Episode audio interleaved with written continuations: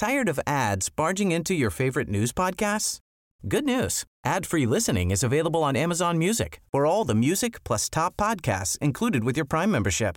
Stay up to date on everything newsworthy by downloading the Amazon Music app for free or go to amazon.com slash news ad free. That's amazon.com slash news ad free to catch up on the latest episodes without the ads. El gobierno de PSOE Podemos quiere reformar el ya de por sí muy intervenido sistema eléctrico español, no para incorporar más libertad de mercado, sino para sustraer toda la poca que queda. ¿Cuáles serán a largo plazo las consecuencias de este incremento del intervencionismo estatal sobre el sistema eléctrico español? Veámoslo. Hace unos días la Comisión Europea autorizó la prórroga hasta finales de este año de la llamada excepción ibérica o tope del gas. Esta prórroga fue jaleada por muchos periodistas y muchos medios de comunicación como un triunfo del gobierno español y también como un triunfo de una buena política económica. Sin embargo, ya de entrada uno debería plantearse que si esta medida es tan incuestionablemente positiva, ¿por qué razón la Comisión Europea solo ha aceptado prorrogar esta medida hasta finales de este año. ¿Por qué la Comisión Europea no permite que esta medida se adopte sin edie y en cualquier país de la Unión Europea? No solo eso, ¿por qué el gobierno español está planteando en Bruselas una reforma del mercado eléctrico europeo que siga más o menos las directrices de la excepción ibérica, del tope del gas, y sin embargo Bruselas esté formulando una propuesta de reforma distinta a aquella que está planteando el gobierno y distinta a los fundamentos de esta excepción ibérica. Pues porque, como vamos a explicar a continuación, aun cuando la excepción ibérica pueda contribuir a abaratar el precio de la electricidad en el corto plazo, puede que contribuya a encarecerlo y a volver el suministro menos fiable en el medio largo plazo. Es decir, que en el fondo tenemos un conflicto entre objetivos a corto plazo, abaratar la electricidad a través del tope del gas y objetivos a largo plazo, tener un sistema eléctrico barato, confiable y dentro de las directrices que establece Bruselas, no emisor de CO2. ¿Y por qué la excepción ibérica y más en general la propuesta del gobierno español para reformar el sistema eléctrico europeo puede tener estas consecuencias? De entrada, la excepción ibérica y más en general la propuesta de reforma del mercado eléctrico formulada por el gobierno de España implican, a efectos prácticos, abolir el llamado mercado eléctrico marginalista. ¿Y qué es el mercado eléctrico marginalista? El mercado eléctrico marginalista es una forma de fijar los precios de la electricidad en el mercado mayorista. En el mercado mayorista, las comercializadoras de electricidad, aquellas empresas que nos venden a los consumidores la electricidad, compran la electricidad a los productores de electricidad, es decir, a las centrales eléctricas aunque muchas veces tiende a pensarse que las centrales eléctricas son propiedad de los comercializadores, eso no es necesariamente así. Hay muchas centrales eléctricas que no forman parte de ninguna gran eléctrica y hay muchos comercializadores que tampoco forman parte de ninguna gran eléctrica. Pues bien, en este mercado mayorista, los comercializadores, que actúan como intermediarios entre los productores y los consumidores de electricidad, compran la electricidad a los productores para luego revendérsela a los consumidores. Y la cuestión es cómo se forma el precio en este mercado mayorista. Si el mercado mayorista es de tipo marginalista, que es el mercado que hemos tenido vigente en España durante los últimos años, lo que ocurre es que el precio de la electricidad se fija como estudiamos en los libros de economía que se fijan los precios. Concretamente tenemos una curva de oferta de electricidad compuesta por todos aquellos productores de electricidad que quieren vender electricidad a un determinado precio, y por otro tenemos una curva de demanda de electricidad que está compuesta por los comercializadores que anticipan la demanda final de los consumidores. La curva de oferta, como ya he dicho y como podemos observar en este gráfico, está compuesta por las ofertas de todas las distintas centrales eléctricas que desean vender electricidad es decir, por la oferta de energía nuclear, de energía eólica, de energía fotovoltaica, de energía hidráulica, de gas, de carbón, de petróleo. Y lo que ocurre es que el coste de producción de electricidad, el coste marginal de producción de cada una de estas centrales es distinto. Por ejemplo, las centrales nucleares, la eólica o la fotovoltaica pueden estar dispuestas a vender los megavatios hora a un precio muy bajo, en este gráfico a prácticamente un precio cercano a cero. ¿Por qué? Pues porque el coste variable de generar megavatios hora para estas centrales es muy bajo. Una central nuclear está continuamente en funcionamiento, generando megavatios hora, se los compre alguien o no se los compre, y las centrales renovables, fotovoltaica o eólica, generan megavatios hora cuando se dan las adecuadas condiciones meteorológicas, cuando sopla el viento o cuando hay sol, y lo producen sin necesidad de incurrir en nuevos costes variables para generar esa electricidad. De modo que cualquiera que sea el precio que obtengan estas centrales por los megavatios hora que están produciendo en ese momento, bienvenido es ese dinero. En cambio, otras centrales como la cogeneración, la hidráulica o los ciclos combinados, es decir, el gas, tienen costes marginales más altos. Es decir, una central de ciclo combinado para generar electricidad ha de comprar gas y ha de quemar gas. Por tanto, una central de ciclo combinado solo está dispuesta a vender megavatios hora quemando gas si se le paga por los megavatios hora un precio suficientemente alto como para compensarle los costes variables de quemar el gas. Y lo mismo con la generación de electricidad a partir de carbón o de petróleo. Para que estas centrales acepten suministrar electricidad quemando carbón o quemando petróleo, el precio de mercado de la electricidad, de los megavatios hora, ha de ser lo suficientemente elevado como para compensar ese coste. Pues bien, por un lado tenemos la curva de oferta de electricidad compuesta por todas estas heterogéneas centrales eléctricas y por otra tenemos la curva de demanda. Imaginad que los comercializadores anticipan que los consumidores necesitan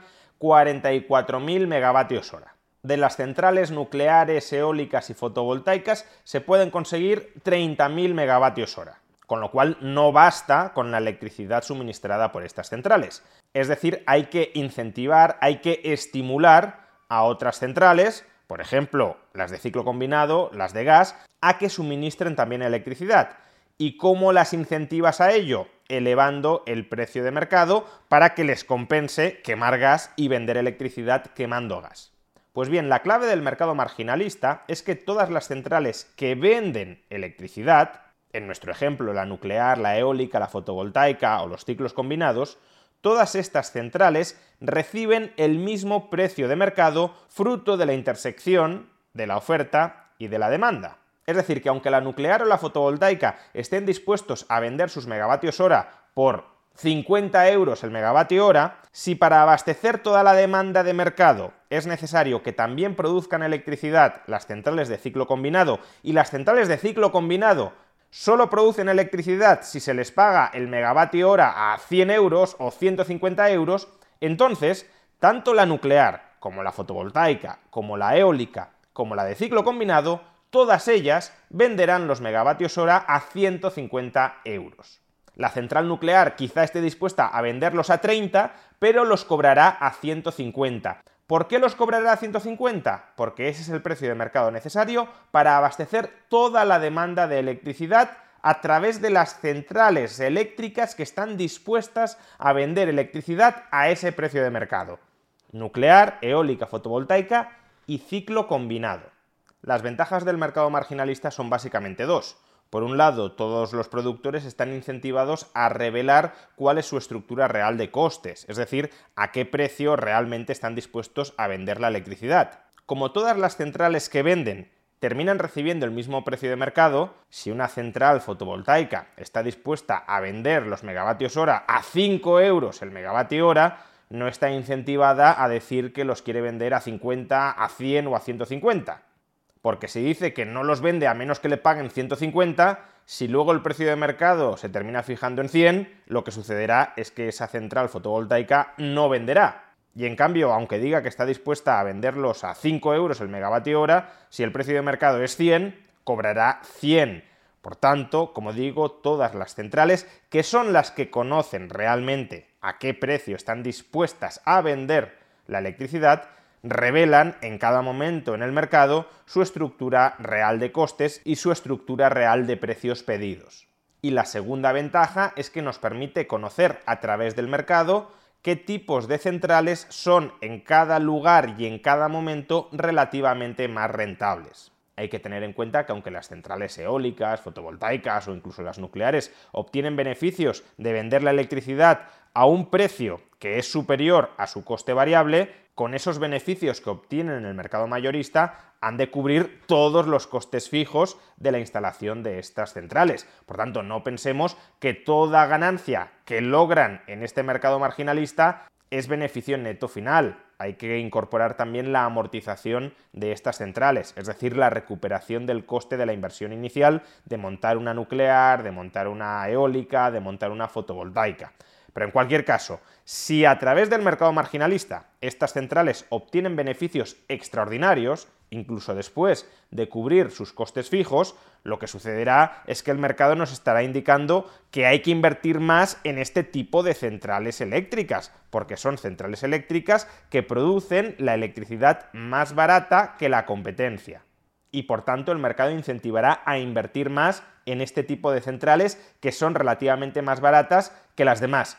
Y si este tipo de centrales relativamente más baratas que las demás empiezan a preponderar, si la nuclear, la eólica, la fotovoltaica, en lugar de tener capacidad para producir, en el gráfico anterior, 30.000 megavatios hora, tienen capacidad para producir 50.000 megavatios hora, pues entonces se podrá atender toda la demanda del gráfico, 44.000 megavatios hora, solo a través de fotovoltaica, de eólica o de nuclear a un precio de mercado mucho más bajo, porque no será necesario activar las centrales de ciclo combinado de gas, subiendo el precio de mercado para abastecer toda la demanda.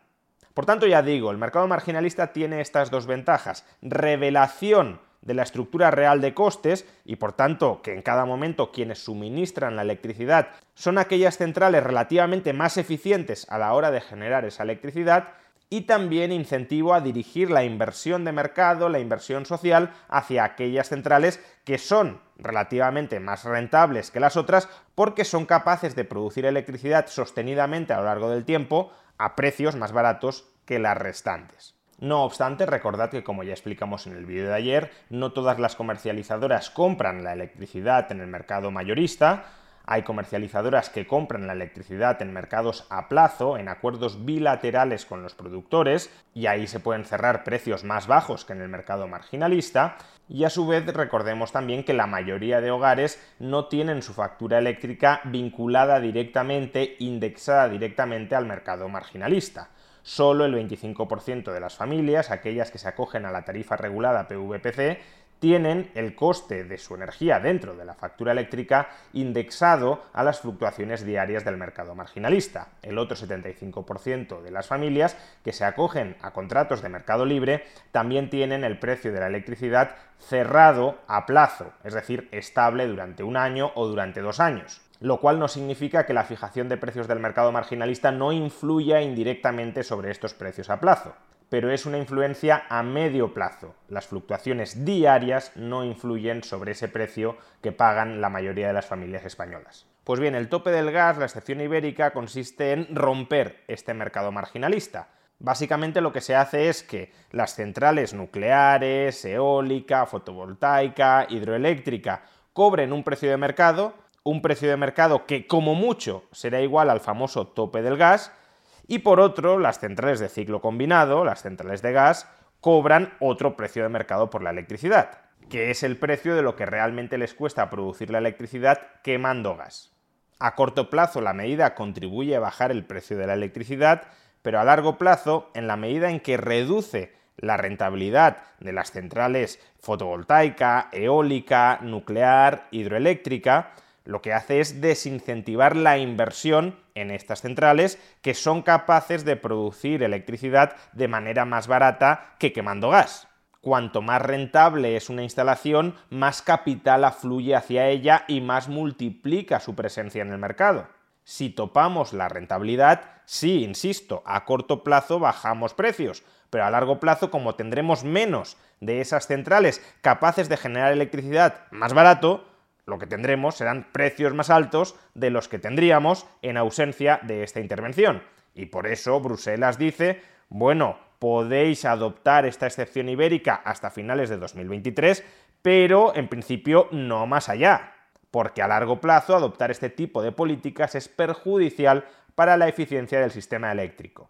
Precios más altos procedentes de centrales en mayor medida emisoras de CO2 y además si la demanda eléctrica crece mucho y no se ha incentivado la inversión en nuevas centrales, puede llegar a existir en determinados momentos de picos de demanda una insuficiente capacidad instalada para atender toda esa demanda, es decir, riesgo de apagones a medio largo plazo. Desde el gobierno español, claro, no ignoran totalmente estos problemas y por eso han planteado a Bruselas una reforma general del mercado eléctrico europeo que permita consagrar la abolición del mercado marginalista parcheando regulatoriamente los efectos perversos que Tired of ads barging into your favorite news podcasts? Good news. Ad-free listening is available on Amazon Music. For all the music plus top podcasts included with your Prime membership. Stay up to date on everything newsworthy by downloading the Amazon Music app for free or go to amazon.com slash news ad free.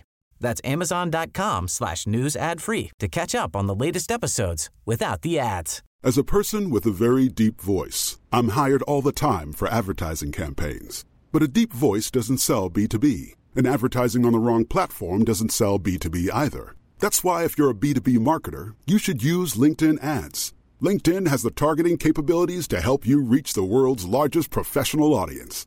That's right, over 70 million decision makers all in one place. All the big wigs, then medium wigs, also small wigs who are on the path to becoming big wigs.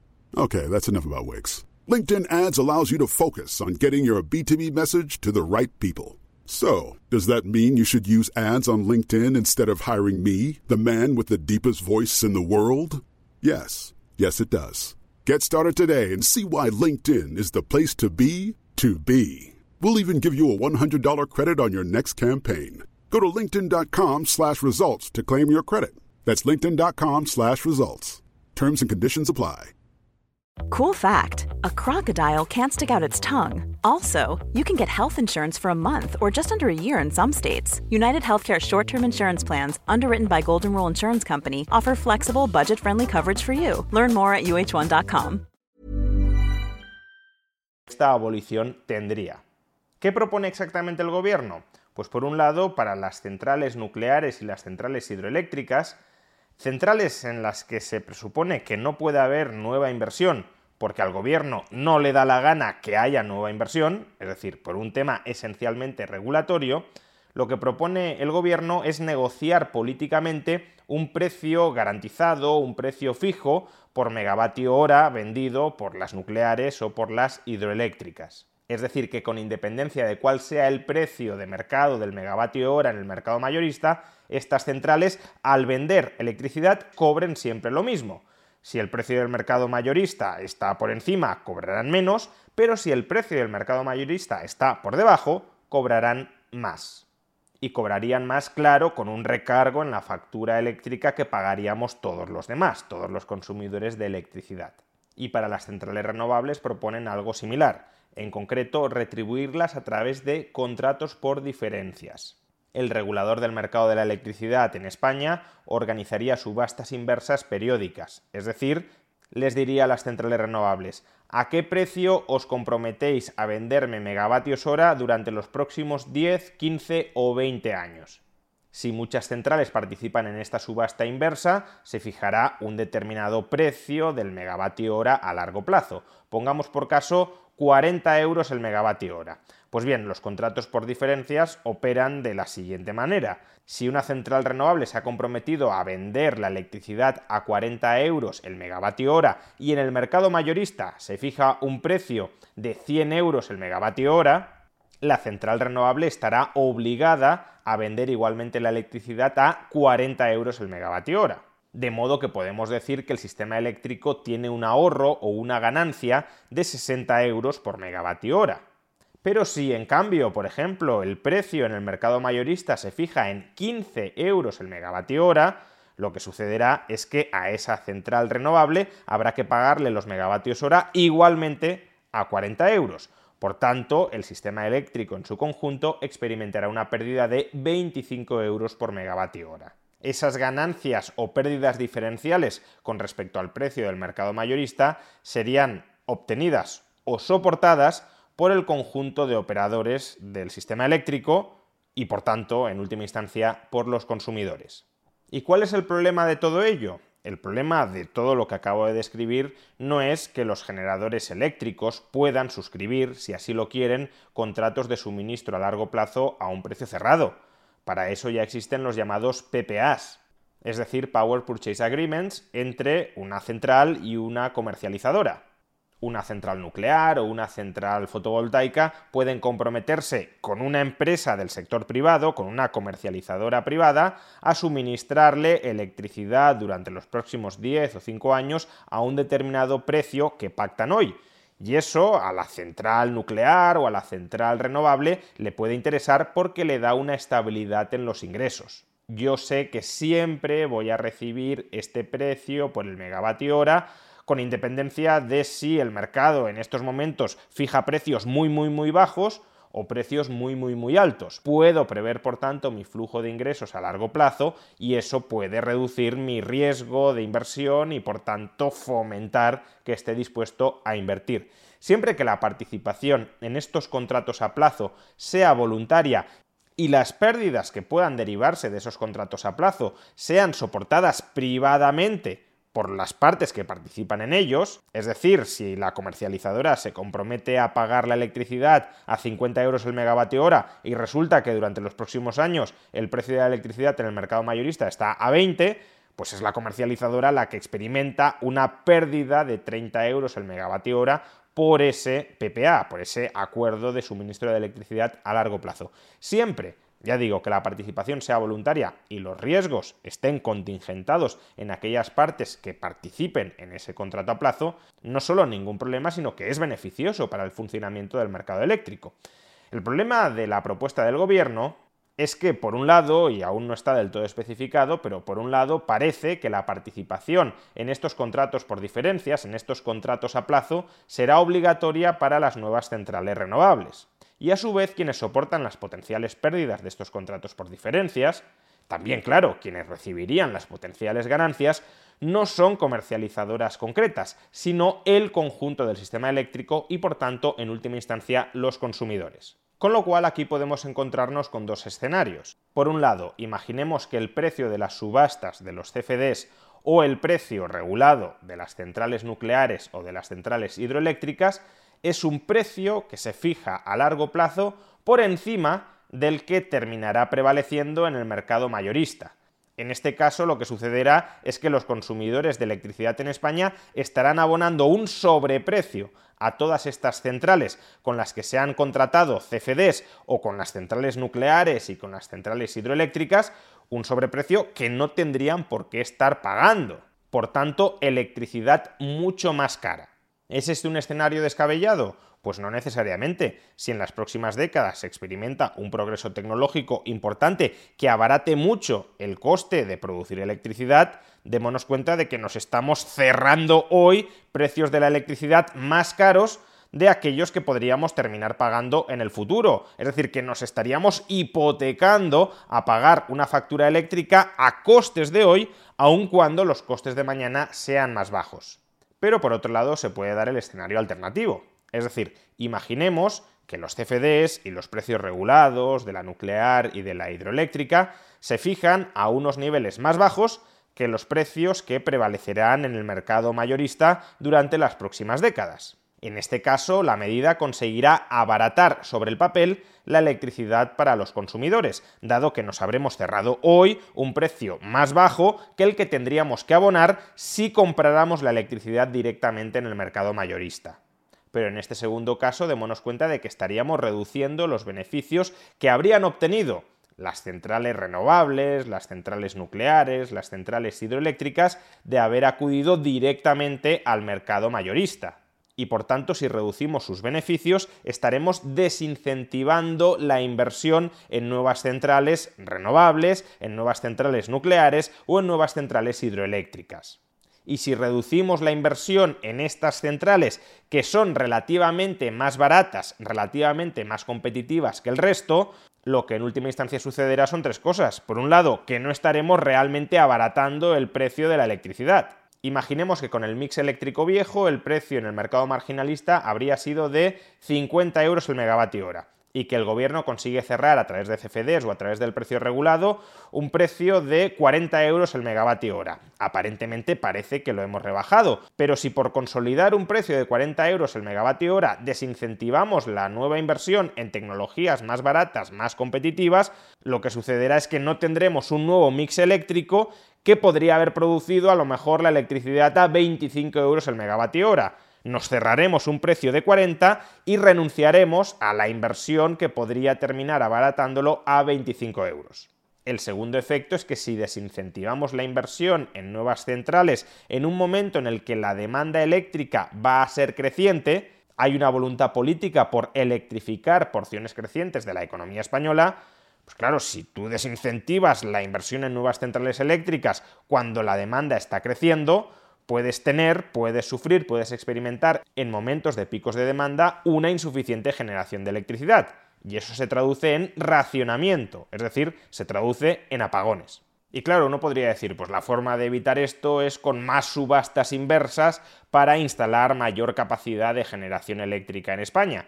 Pero claro, en ese caso es el político el que tiene que determinar, el que tiene que hacer una planificación a futuro de cuál va a ser la demanda de electricidad en España. Dado que nos hemos cargado los incentivos de mercado para que sean los inversores privados los que, respondiendo a las señales de los precios de mercado, decidan si es rentable, no es rentable, si va a serlo o no va a serlo la instalación de nuevas centrales renovables o no renovables para abastecer el suministro eléctrico en este país, Solo queda que sean los políticos los que decidan si hay que instalar muchas más o muchas menos. Y claro, aquí se pueden quedar cortos, apagones, o se pueden pasar de largo, con lo cual consolidamos unos costes monstruosos dentro del sistema eléctrico. Y por último, reduciendo la inversión en renovables, en nucleares o en hidroeléctricas, también ralentizas la famosa transición energética, porque al final te estás quedando, se te están consolidando tecnologías emisoras de CO2.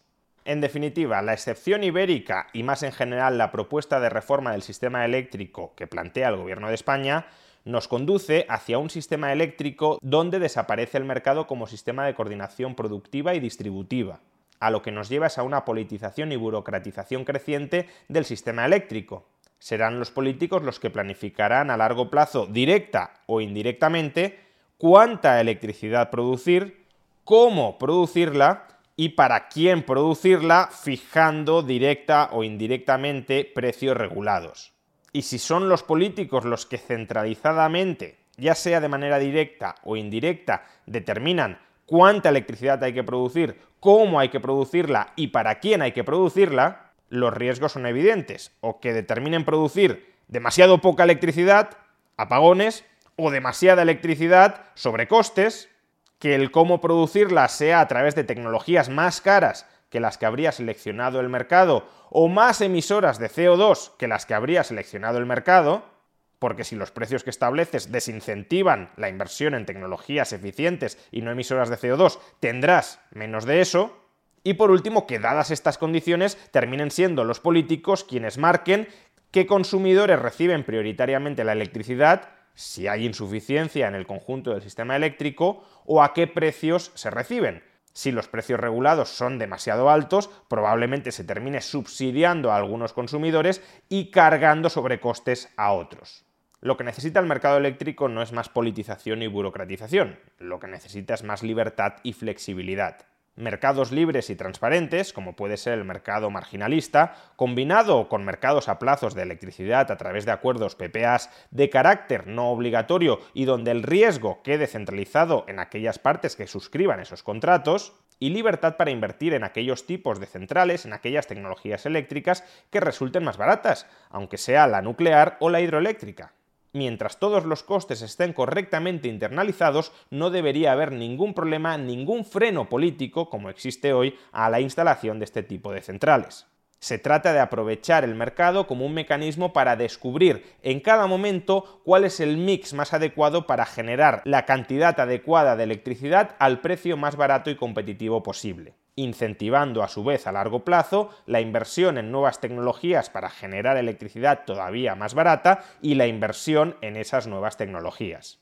Pero en lugar de levantar todas las múltiples intervenciones que hoy pesan sobre el sistema eléctrico español y que impiden que este proceso de coordinación de mercado pueda desplegarse, el gobierno está apostando por todo lo contrario, por intervenir mucho más en el sistema eléctrico para acabar totalmente con el mercado y allí donde no reina la libertad y la competencia de mercado, reina la planificación y la arbitrariedad política.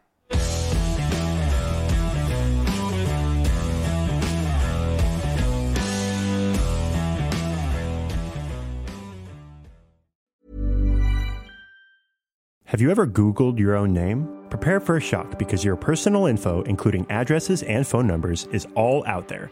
It's all harvested by data brokers and sold legally.